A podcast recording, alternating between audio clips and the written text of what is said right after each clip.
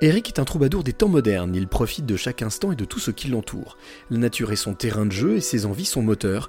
Un hédoniste heureux et partageur, c'est la rencontre inspirante du jour. Riquet Premier, artiste euh, multifacette, musicien, écrivain, peintre, voilà, 62 ans. Eric, cette multifacette dont tu viens de parler, c'est quelque chose que tu as toujours eu, cette curiosité? Oui, voilà, et donc euh, il a fallu que j'affirme... Euh, parce que voilà, j'avais fait des études, j'aurais pu avoir une vie un petit peu celle que, euh, celle que mes parents auraient souhaité que j'aie.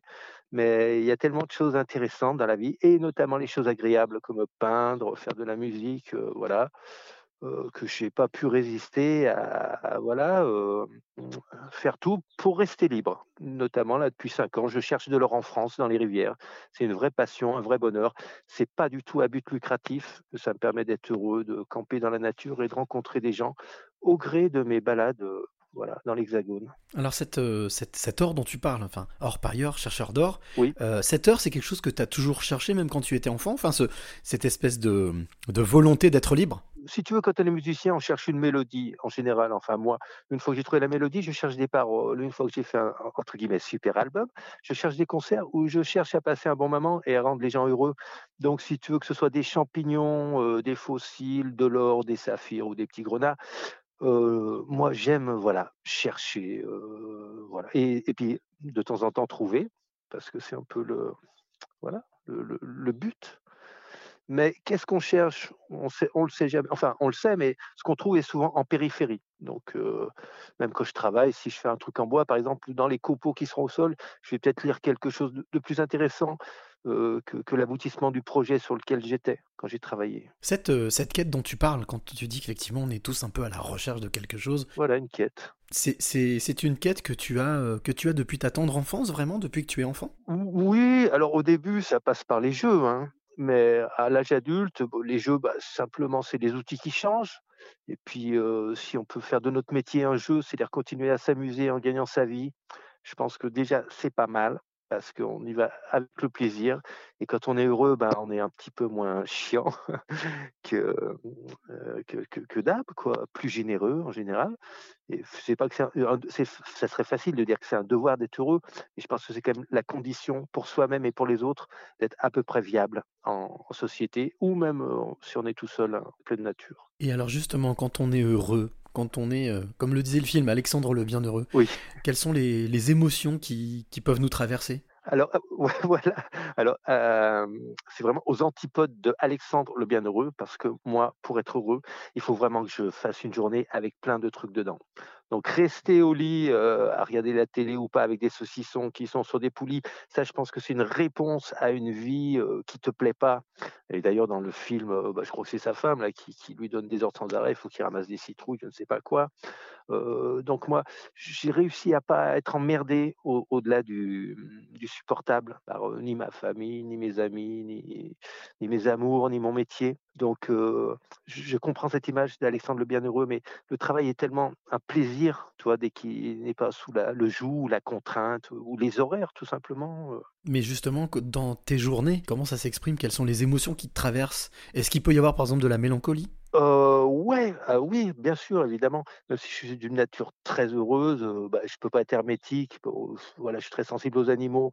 J'habite en pleine campagne. Quand j'entends des coups de feu, des chiens aboyer, si tu veux, j'ai les larmes aux yeux, quoi. J'ai même pas besoin d'ouvrir la télé pour voir toutes les horreurs qui se passent dans le monde. Je sais très bien que nous sommes des humains, loin d'être parfaits. Et donc la mélancolie. Mais bon, disons que pour créer, moi, il faut que je sois proche de l'ennui pour être entre guillemets drôle ou faire un truc un peu humoristique. Il faut que je sois stressé. Donc euh, c'est pas aussi simple qu'on le pense, si tu veux. Je ne vais pas dire, tiens, je vais créer aujourd'hui.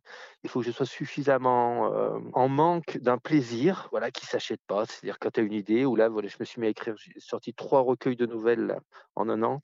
Et ça, vraiment, ça me rend heureux toi partir bah, souvent d'un fait réel, peut-être là ton, interview téléphonique, et puis après inventer une histoire, voilà, une petite graine. je, suis assis face à mon jardin, c'est un peu le principe du, potager.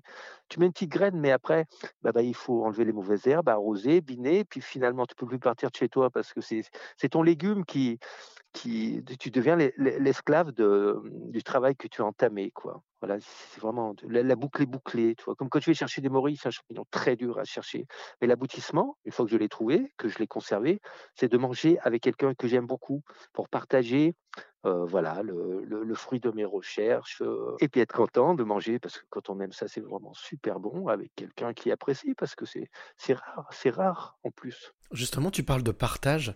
Euh, c'est vrai qu'aujourd'hui, dans, un, dans le monde dans lequel nous vivons, où tout va vite, où tous les outils qu'on nous propose nous permettent d'aller vite, pas forcément bien, mais vite. Effectivement. Est-ce que tu trouves que c'est propice au partage de tout ce que tu peux produire, parce qu'on parle de l'art aussi Est-ce que c'est ce quelque chose dont il faut profiter moi, je dirais, quels que soient les médias, l'époque, c'est vraiment une volonté personnelle.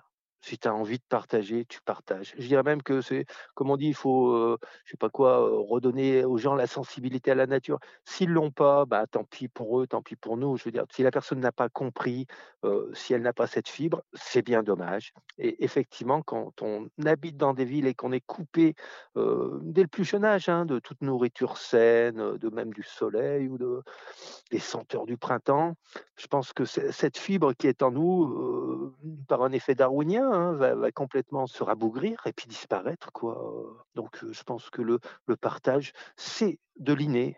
Est-ce qu'au final, si je te dis que tout ce qui est simple et complexe, c'est quelque chose qui te parle? Oui, arriver à la simplicité, c'est quelque chose de complexe. Parce que quand on est jeune, on a des visions fantasmées, on s'imagine, oui, que tous les adultes sont heureux, ils gagnent de l'argent.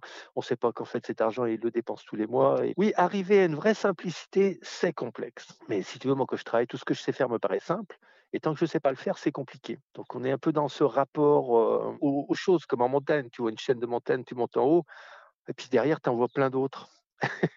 Donc si au début tu avais vu toutes les chaînes de montagne, tu serais peut-être pas parti en excursion. Mais bon, après ça c'est la vie et chacun s'en fait son image quoi mais on développe effectivement avec l'âge, au fil des expériences, et surtout des expériences personnelles combinées aux informations, évidemment. Ça n'empêche pas de s'instruire, de se cultiver. Voilà, ça fait suffisamment d'éléments pour se construire, entre guillemets, un avis, comme je te l'ai dit, qui était personnel, mais qui, était, qui pouvait changer. Hein. Ce n'était pas un avis construit, euh, fini, euh, emballé, pesé. C'est un avis justement, bah, comme les scientifiques, plus ils apprennent, plus ils apprennent sur leur ignorance. Plus, on va loin dans, les galaxies, on n'a pas de réponse. Il faut aussi s'habituer à, ne pas avoir de réponse tout en sachant que c'est important de se questionner. Allez, bah justement, je vais te questionner en te rejoignant sur tes sommets de montagne pour pouvoir observer le paysage, mais en te demandant aussi quelle est la, clé que tu aimerais donner ou transmettre à celle ou celui qui t'écoute maintenant.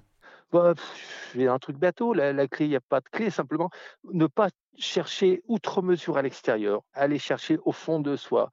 Alors jusque-là, c'est dépensif, hein. mais tout simplement voir ce que l'on aime vraiment, tu euh, ce qu'on aimait quand on était petit, je veux dire, euh, les trucs sur lesquels on a peut-être tiré un trait euh, sous prétexte qu'on est adulte, qu'il ne faut pas faire le con, plus sauter dans les flaques, je pense que vraiment la réponse c'est dans les hein, sachant que théoriquement dans notre cerveau, vu qu'on est le, fruit de, génération en génération de personnes, il en reste forcément les traces dans des tiroirs fermés au fin fond des machins. Mais voilà, puis pas croire que si tu achètes quelque chose, ça va te rendre heureux. Enfin, je veux dire, une voiture, c'est bien, mais l'important c'est à quel endroit tu vas aller et si cet endroit te plaît ou pas et les rencontres que tu feras. Donc, on est dans une société vraiment basée, bah, surtout en Europe, hein, sur le matériel. Je m'aperçois, moi, quand je pars chercher l'or, que dès que j'ai plus qu'un seau, une pelle et une pioche et une petite tente, j'apprécie mille fois plus ce qui me reste. Je pense que oui, le, le dénuement, hein, style monastique même, hein, voilà, aller dormir dans une grotte une nuit ou deux, et puis voilà, le lendemain se sentir tellement heureux que se dire voilà, qu'est-ce qui s'est passé finalement?